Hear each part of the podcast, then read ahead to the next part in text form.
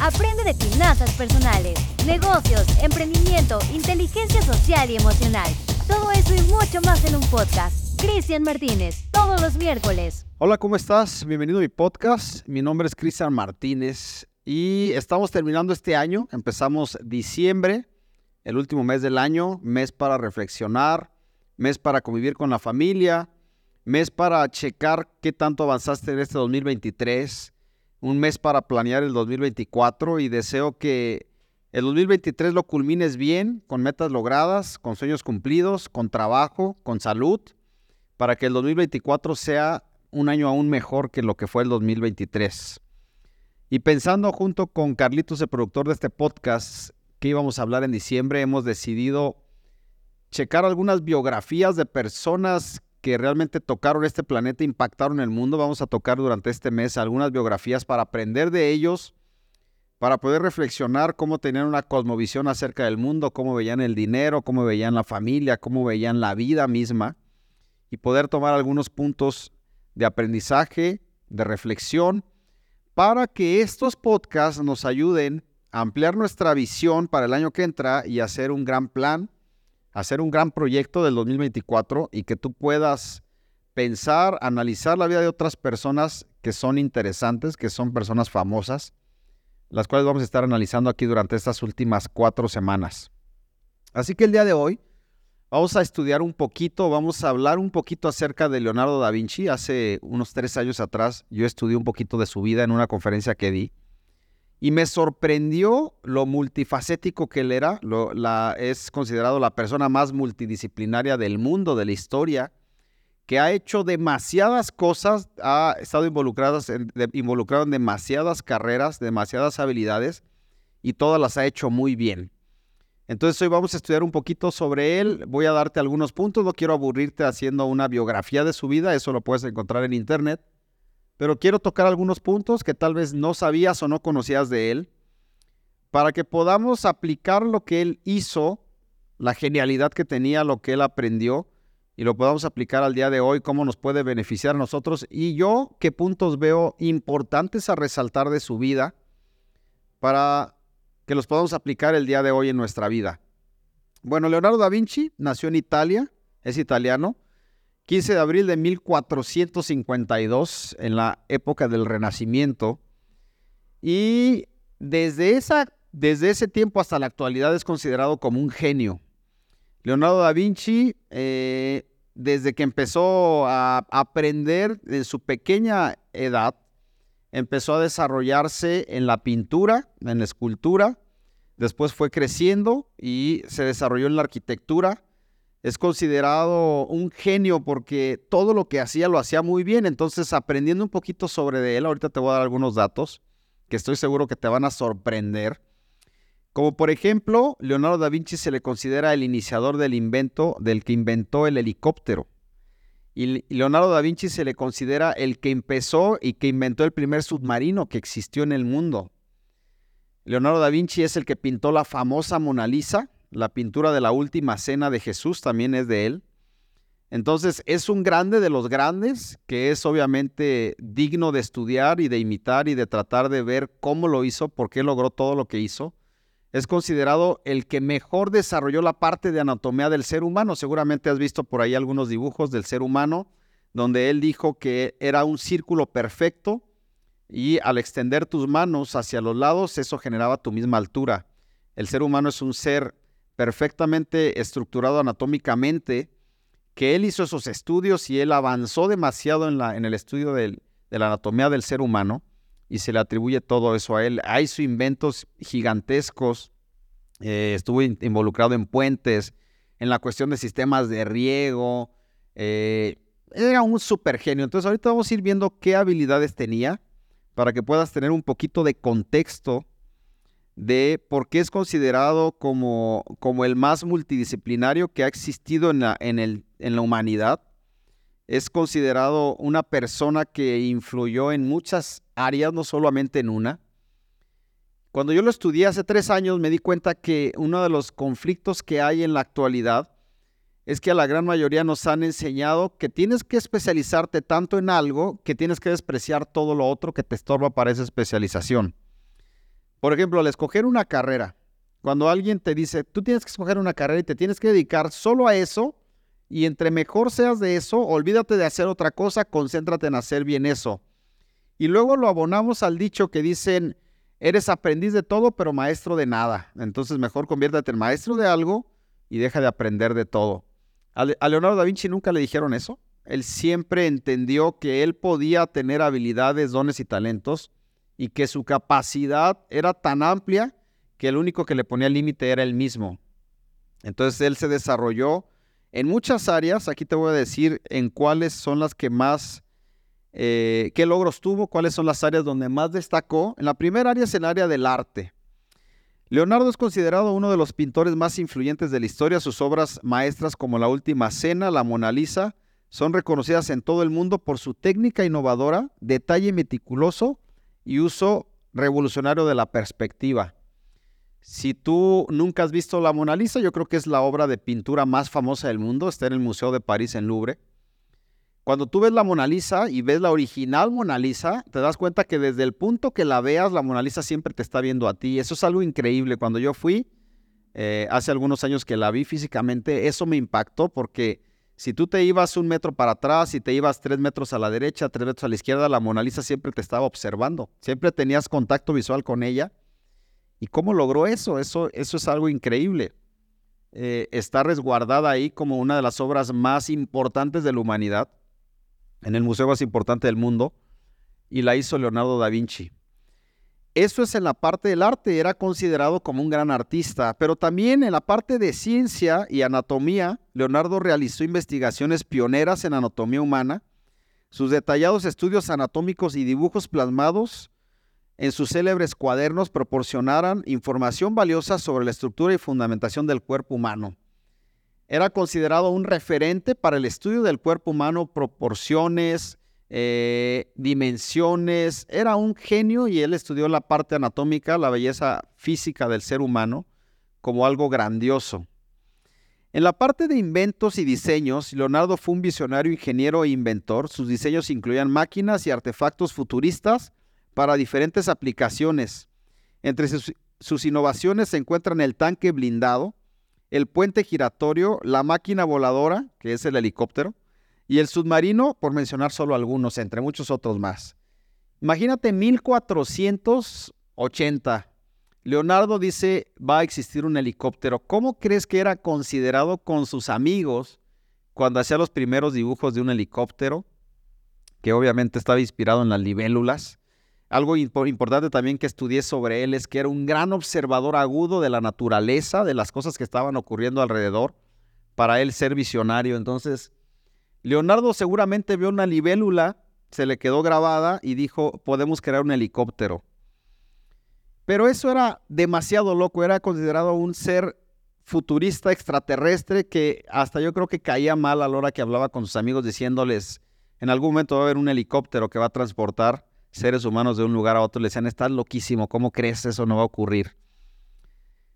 Él empezó a hacer algunos bocetos, algunos dibujos de que iba a existir el helicóptero y se le atribuyen los primeros diseños, bocetos acerca de un helicóptero que son de él. Imagínate qué tan loco estaba para su tiempo y cómo veía él el mundo. Me sorprende eso, la, la gran mentalidad hacia el futuro que él tenía. En cuanto a la ingeniería hidráulica y arquitectura, Leonardo se dedicó también al campo de la ingeniería, la arquitectura. Participó en la planificación y diseño de proyectos como sistemas de irrigación y canales, diseño estructural y edificaciones innovadoras. En cuanto a la observación científica y estudio de la naturaleza, Leonardo era conocido por su curiosidad insaciable y su capacidad para observar y estudiar la naturaleza. Realizó dibujos científicos y detallados estudios de aves, plantas, paisajes y fenómenos naturales, lo que le permitió comprender y capturar la esencia de la naturaleza en su arte. Pintor, obviamente, es reconocido como uno de los más grandes que ha existido en el mundo. Escultor también hizo esculturas, aunque ya no se conservan muchas, pero también fue escultor. Y un gran multidisciplinario. Yo creo que es un genio de los genios. Me sorprende su capacidad de aprendizaje, su capacidad de perfección, su disciplina. Y en base a todo esto que hoy te estoy hablando, me gustaría tocar prácticamente tres puntos a resaltar de la vida de Leonardo da Vinci. No quiero aburrirte más con esto, hay mucha información sobre él, trata de buscar información verídica, empieza a ver sus obras, pero sí quiero causarte curiosidad porque te metas a estudiar un poquito más de él. Y así seguramente como yo tomo tres puntos importantes, tú puedes tener los tres tuyos, que también para mí será muy valioso que me los compartas. ¿Qué crees que es lo más valioso de estudiar a Leonardo da Vinci? ¿Qué te deja a ti? Primero que nada, el primer punto que yo quiero hoy tratar es que jamás se conformó a solo irse por una especialidad en su vida pensando que nació para eso y que no podía hacer otra cosa. Mezcló diferentes cosas y no tuvo una limitante mental que le hizo frenarse en algún momento, decir, a ver, ¿vas a ser arquitecto, Leonardo? Imagínate los papás de Leonardo da Vinci diciéndole, a ver, hijo, Vas a ser arquitecto, dedícate a estudiar arquitectura y no estés pensando en, otras cosas. Deja eso de la anatomía, deja eso del arte, dedícate a algo, porque si no, ¿qué vas a hacer de tu vida? Y el primer punto que quiero recalcar es los padres de Leonardo da Vinci, cómo lo influenciaron, cómo lo hicieron volar con su imaginación, con su mentalidad, que no le pusieron límites. ¿Y por qué quiero recalcar a sus padres? Porque cuando nosotros llegamos a este mundo, somos como esponjas en blanco, que estamos aquí, aparecemos en una familia, con un papá, con una mamá, y somos los padres o son los padres los responsables de poner las primeras creencias y maneras de pensar en un ser humano. Tú piensas el día de hoy como piensas, la gran mayoría de las creencias que tienes, limitantes o grandiosas, es por tus papás. Ellos pusieron ahí el sí se puede, el no se puede, la manera de ver el mundo, la manera de ver el dinero, la manera de ver la religión, la manera de ver la vida misma, son tus padres los que pusieron eso ahí. ¿Cómo eran los padres de Leonardo da Vinci que desde que empezó de pequeño con curiosidad de aprender como cualquier niño no le pusieron ninguna limitante? Nunca le dijeron, hijo, eso que estás soñando es demasiado grande, deja de pensar locuras y concéntrate aquí en la, en la vida real, ¿no? Muchas veces a nosotros, nuestros padres nos pusieron limitantes, nos pusieron topes en nuestra manera de pensar y de soñar, que cuando empiezas a tener madurez te das cuenta que estás metido dentro de una caja mental, de manera de pensar estructurada, que es muy difícil salirte de esa caja. Los padres de Leonardo da Vinci tienen todo el mérito, el mérito de que ellos no lo frenaron en una manera limitante de pensar. Lo dejaron volar, lo dejaron crecer, lo dejaron equivocarse, lo dejaron soñar. Tanto así que él empezó a crecer siendo multidisciplinario. No creo yo que su vida solo se dedicó durante tres años a la pintura y luego dejó la pintura y se dedicó otros tres años a la arquitectura, sino que hacía todo al mismo tiempo. Fue, fue creciendo como un estuche de monerías, como se les dice en México, a una persona que hace muchas cosas, pero todas las cosas las hacía bien. Sus padres para mi punto de ver, esto que estamos estudiando de él, tienen todo el mérito de dejarlo soñar hasta donde él creía que era posible soñar y motivarlo a que siguiera aprendiendo, mejorando, avanzando en todo lo que él se proponía lograr. Fue creciendo multidisciplinariamente, aprendiendo de todas las cosas. Ahora, él tenía las mismas 24 horas del día que tú y yo tenemos. No era un extraterrestre, tenía que dormir, tenía que comer, tenía que ir al baño. Pero ¿cómo veía la vida? Y esto me lleva al punto número dos. Yo creo que él, el dinero, jamás fue una visión para escoger hacer cosas. Y eso quiero que tú lo pienses como un niño. Cuando tú eres niño y estás descubriendo el mundo, el dinero no importa tanto, es más, no te das cuenta de lo que, los, papás están pagando, no sabes que existen cuentas de luz, cuentas de internet, eh, costo de renta, costo de gasolina. Tú eres un niño y tú ves la vida muy fácil simplemente aprendiendo todos los días. El dinero no es una limitante cuando eres niño. Por eso los niños son tan fáciles que sueñen, porque ellos dicen, ¿qué quiero lograr? Quiero ser futbolista. Ellos no dicen cuánto dinero se necesita para ser futbolista, jamás piensan eso. Ellos dicen, yo quiero ser bombero, quiero ser astronauta, quiero ser pintor, quiero ser arquitecto, quiero ser músico. Y ellos lo único que ven es el poder sacar sus dones y talentos y disfrutar la vida como así lo deberíamos de ver todos, entendiendo que venimos a esta vida no a pensar en el dinero, no a pensar que el dinero es una connotación importante para toma de decisiones. Eso lo empiezas a descubrir hasta que empiezas a crecer, a madurar, a enfrentarte. Y muchas veces cuando estás en secundaria preparatoria, que ya tienes un poquito más de noción de la importancia del dinero en la vida de nosotros, empiezas a decir, ¿y qué voy a hacer con mi tiempo cuando esté más grande? ¿Qué carrera voy a escoger?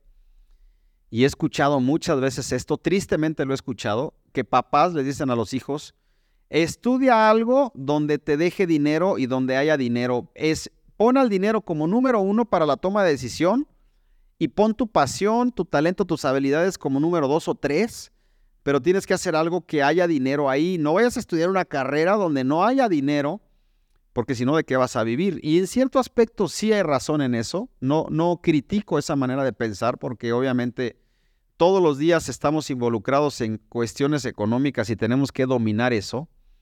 Pero estoy 100% seguro que Leonardo da Vinci nunca jamás se enfocó en algo de lo que él iba a hacer, pensando en la retribución económica que iba a tener.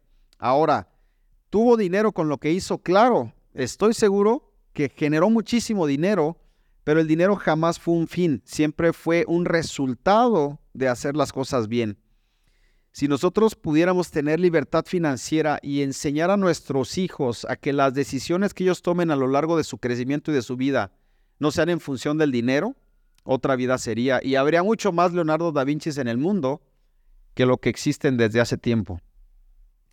El dinero no debe ser una limitante para nosotros poder crear grandeza. El dinero debe ser un resultado del servicio que tú le das a mucha gente, de lo grandioso que tú eres, de los talentos que tú pones al servicio de los demás, y entonces por consecuencias viene dinero. Pero ahora no vemos la vida así, ahora vivimos en un mundo tan capitalista, queriendo tantas cosas, queriendo tener tantas cosas materiales, que el dinero toma una connotación demasiado importante para la toma de decisiones en nuestra vida. Leonardo da Vinci creció desde los 7, 8 años que empezó a crecer en el arte, en la ciencia, en la arquitectura, en la pintura, en la escultura, en la anatomía, sin pensar en el dinero, te lo puedo asegurar. Y estoy seguro que sus papás tal vez no eran los más adinerados de ese tiempo, pero el dinero no jugaba una función principal en su vida para la toma de decisiones y quiero dejarte ese punto como algo para reflexionar en ti. ¿Qué sueños has perdido en el 2023 que no has logrado por cuestión del dinero? ¿Qué sueños tienes mucho tiempo que quitaste? Porque cuando les hiciste números, dijiste esto no lo voy a poder lograr. Por ejemplo, un viaje. Por ejemplo, una casa con alberca o la casa de tus sueños. Por ejemplo, hacer algo grande hasta altruista, donde tú hiciste cuentas y tú dijiste, de acuerdo a lo que yo gano en este momento, este sueño ya no califica para poderse cumplir. Me gustaría que hoy hicieras un alto y pudieras hacer una introspección y pensar un momento qué sueños has dejado a un lado por cuestión del dinero que has decidido abandonar de tu vida, pero que realmente los querías, que estaban ahí latiendo durante mucho tiempo, que el día de hoy los puedas volver a retomar y puedas hacer una, un análisis, un balance de cómo puedas llevar eso a la realidad y que los puedas retomar otra vez. Porque son los sueños lo que le dan grandeza a la vida. Es la construcción de los sueños lo que le da sentido de propósito, sentido de avance, emoción a que esta vida pueda seguir siendo emocionante, inspiradora, retadora, que tengas un crecimiento. Son los sueños lo que generan crecimiento en ti. Si no tienes sueños, pues está igual que estés en el mismo lugar que estabas hace un año. Si no hay nada que conseguir, si no hay nada que lograr, da exactamente igual. Entonces, el día de hoy me gustaría que cerraras este 2023 siendo un gran soñador, soñando más grande que el 2022, en el 2024, pero sobre todo construyendo esos sueños. Si tú no construyes sueños, la vida se empieza a poner gris. Ese es mi punto número dos. Y punto número tres, con este punto quiero terminar este podcast. Y me gustaría leer tus opiniones, me gustaría también que tú digas, me dejaste inquieto con esto, investigué del esto y esto a mí me dejó. El punto número tres es necesitas tener a los mejores mentores cerca de ti. Punto número uno, tus padres juegan un papel importantísimo en tus creencias. Punto número dos, el dinero no es lo más importante que tienes que buscar en la vida. Y punto número tres, tienes que acercarte a los mejores mentores que puedas tener para tener un crecimiento en el área que dices que quieres crecer. Si tú dices que quieres aprender de pintura, busca al mejor pintor que puedas pagar para que él sea tu mentor y te pueda dar todo su conocimiento, toda su expertise, toda su trayectoria y tú empiezas a crecer en la pintura. Si tú quieres crecer en el deporte y quieres ser futbolista, consigue al mejor mentor futbolista que tú puedas pagar para que estés cerca de él y él te traspase todo el conocimiento, experiencia, habilidades, secretos que seguramente tiene por su trayectoria y que tú puedes aprender. Estoy seguro que Leonardo da Vinci, para lograr lo que él logró, no se juntaba con los mediocres de su tiempo, se juntaba con los mejores. Y cuando él empezó a aprender de pintura, estaba cerca de los mejores pintores que podía estar y esos pintores funcionaban como mentor para él. Para él lograr en algún momento la Mona Lisa, la Mona Lisa no salió solo por el talento. Créeme que tuvo que disciplinarse, trabajar, pintar, hacer 500 Mona Lisa chafas hasta lograr la verdadera Mona Lisa que ahora es un icono de la humanidad. Tienes que buscar a los mejores mentores que tú puedas acercarte a ellos para que puedas realmente crecer en el área que tú dices que quieres crecer. Checa a, dónde puedes voltear, a qué mentores vas a buscar para que ellos te enseñen y esos mentores cuestan dinero. Nadie te va a regalar su tiempo, su conocimiento, su expertise si tú no estás dispuesto a pagar dinero para eso. Y entre más vas avanzando, te vas dando cuenta que hay niveles donde tú puedes ir a buscar otro mentor mucho más allá, pero para tener acceso a él te va a costar. Te va a costar hacer una inversión de tiempo. Te va a costar despreciar algunas cosas que tal vez te quitan tiempo y te roban a ti también sentido para lo que quieres lograr. Y estar con los mejores siempre tiene los mejores frutos. Quiero ponerte un ejemplo bien, bien sencillo. Imagínate que tú tienes un hijo y ese hijo quiere ser futbolista y tiene siete años y te dicen los expertos que está en la mejor edad para que empiece a construir una disciplina del fútbol y él pueda lograr ser profesional en el fútbol. Hablas con tu hijo y te das cuenta que tiene talento, que tienes habilidades y esas habilidades y, y tú le dices, te quiero inclinar, hijo, si tú quieres lograr eso, a que seas un gran futbolista. ¿Qué pasaría si el día de hoy Leonel Messi, que es considerado el mejor futbolista en la actualidad, con la mayor cantidad de triunfos de, trofeos, ganados, pero sobre todo sus frutos hablan por sí solo quién es Lionel Messi. Abrieron una escuela de fútbol donde él personalmente estaría eh, dando clases a los niños que quieren parecerse a él y todo lo que él es, poder mentorearlo para que fuera un gran futbolista. ¿Te gustaría que tu hijo estuviera ahí o no? ¿Crees que tuvieras acceso para que tu hijo estuviera en esa escuela, sí o no?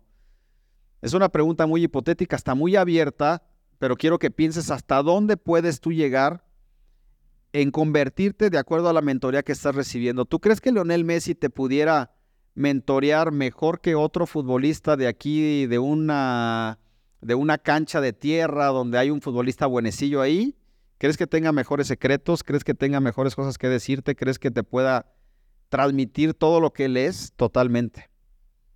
Cuando tú empiezas a crecer, a tener madurez y empiezas a juntarte con personas que empiezan a convertirse en mentores para ti, tú tienes que buscar ir siempre creciendo y estar con los mejores. No te puedes quedar ahí porque si no vas a tener una vida sin mucho crecimiento y realmente no vas a sobresalir en lo que quieres hacer, vas a estar ahí estancado. Busca tener mentores que te duela la cabeza cuando ellos te digan que se puede lograr grandeza de acuerdo a lo que ellos ya lograron. Jamás te acerques a un mentor que solo tenga el conocimiento pero no tenga los resultados. Es mucho más valioso un mentor que tenga los resultados de lo que tú quieres hacer a que tenga la teoría y el conocimiento. Esos no sirven. Los que tienen la teoría solo son maestros eh, de enseñanza, pero quien tiene el resultado, quien ya recorrió el camino, que ya se cayó 20 veces y se levantó 20 veces y tú puedes ver sus frutos, es el que te puede enseñar y te puede hacer volar la cabeza. Esta vida es emocionante, se trata de crecer todos los días, se trata de sacar la mejor versión de ti y que tú puedas con tu vida influenciar la vida de otros. Pero ¿cómo lo vas a hacer si te sigues contando con la misma gente que no te aporta nada, que no te enseña nada y no buscas tener mentores que te reten a pensar de manera diferente? Para mí esos son los tres puntos más importantes a destacar en la vida de Leonardo da Vinci. Sus padres, el dinero no era un fin, era un medio y los mentores con los cuales él se juntó. Y de repente él empezó a sacar cosas de él que empezaron a impactar el mundo. Primero la comunidad donde se movía, después el mundo entero y ahora es un ícono para poder estudiar y entender la mente que él tenía. Algo que a mí me encanta cuando estoy con una persona que sé que tiene una gran mentalidad es pensar cómo piensa y, y tratar de decir, esta pregunta o esto que él está resolviendo, ¿cómo lo resuelve? ¿Qué tiene en su mente que yo no tengo? Que estoy seguro que él me puede aportar algo para yo poder cambiar mi manera de pensar y que mi, cosmovisión sea más amplia. ¿Qué te deja para ti Leonardo da Vinci? ¿Qué puedes resaltar de él? ¿Qué puedes aprender para que este 2023 que va cerrando lo tomes como una referencia, estudies más de él y tú puedas decir, yo creo que él pensaba de esta manera, tenía estas habilidades, tenía estos talentos, hizo esto. Yo creo que si yo estuviera en ese tiempo tal vez pudiera ver estas otras cosas porque hay mucho que analizar. Yo quiero dejar este podcast hasta aquí, vamos a ir analizando algunos otros personajes en estas semanas, pero ¿qué puedes cambiar el día de hoy? Tomando acción diciendo, ok, yo tengo esta creencia limitante, ya descubrí que me la dejaron mis papás, la quiero quitar. ¿Cómo la vas a quitar? Buscando una persona que es un mentor que él no la tenga y que él ya haya construido eso que tú quieres lograr. Poniendo el dinero en el lugar correcto para que no pienses que el dinero es un fin, sino el dinero es un medio para construir esa grandeza que tú quieres sacar. Y trabajando todos los días, haciendo tus, las cosas con amor, disfrutando la vida, ayudando a otras personas que están a tu alrededor sacando lo mejor que tienes para dar. Yo creo que eso es un gran secreto. Deseo que este 2023 que cierra, cierres con una reflexión de lo que tú pudiste dar, de lo que tú creciste y de lo que estás dispuesto a dar en el 2024. Porque de algo sí estoy seguro que venimos aquí a trascender, a dejar un legado, a no solo vivir una vida de 80 años y ya, sino a poder dejar huella en este mundo para que este mundo sea mejor el día que nosotros nos vayamos. No te pierdas el siguiente podcast. Vamos a tener también algunos invitados de valor. Eso no se pierde. Cada mes vamos a tener invitados de valor que nos van a aportar con su conocimiento, con su expertise, con su con sus ideas, conceptos de valor para ti. Nos vemos la siguiente semana. Si este podcast te gustó, compártelo. Y por favor, déjame tus comentarios. Me es importante leerte, saber qué te gustó, qué no te gustó, qué te gustaría eh, que habláramos, qué tema te gustaría profundizar. Y con mucho gusto vamos acomodándonos. Que estés muy bien. Saludos. Nos vemos la siguiente semana. Gracias por acompañarnos un capítulo más. No olvides compartir este podcast y búscanos en nuestras redes sociales como Cristian Martínez Finanzas.